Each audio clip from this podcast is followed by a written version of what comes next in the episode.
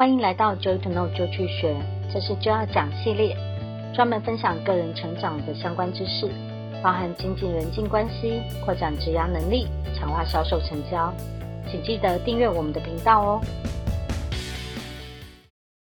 今天要跟你分享，觉得混乱的时候该怎么办呢？我相信每个人都有突然感觉到混乱的时候，可能是突然来的大量工作。让你觉得无所适从，也有可能是突然要办一个新的活动，或者是开始一个新的专案，然后不晓得该怎么办。当然，也有可能是家里发生了一些状况，或者在讨论某个主题时意见分歧、选择太多等等。又或者是呢，你想要买一些东西，然后不知道该怎么选择的时候，这些状况都有可能会让你感觉到混乱。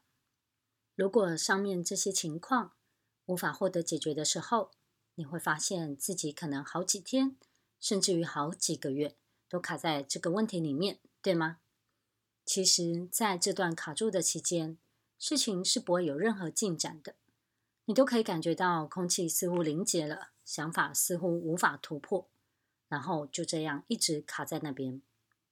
如果你有过这样的情况，或者呢，是你的朋友有这样的状况，我建议你可以这样做。有一个非常重要的关键，就是你要先决定从某一件事开始处理。这件事情是比较重要，或者是比较麻烦，或者是比较简单，影响并不是很大。但是最重要的是，你要能够从其中选出一项来开始处理，就一项，随便什么都可以。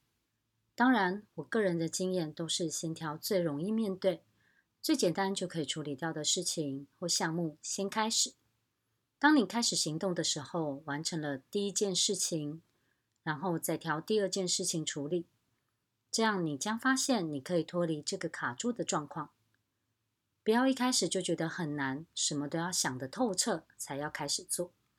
有的时候就是因为缺乏资料，可是呢，你又一直想。才会困住的，所以先开始走，在过程当中，你就会学会，会知道该怎么做第二个跟第三个决定，试试看吧。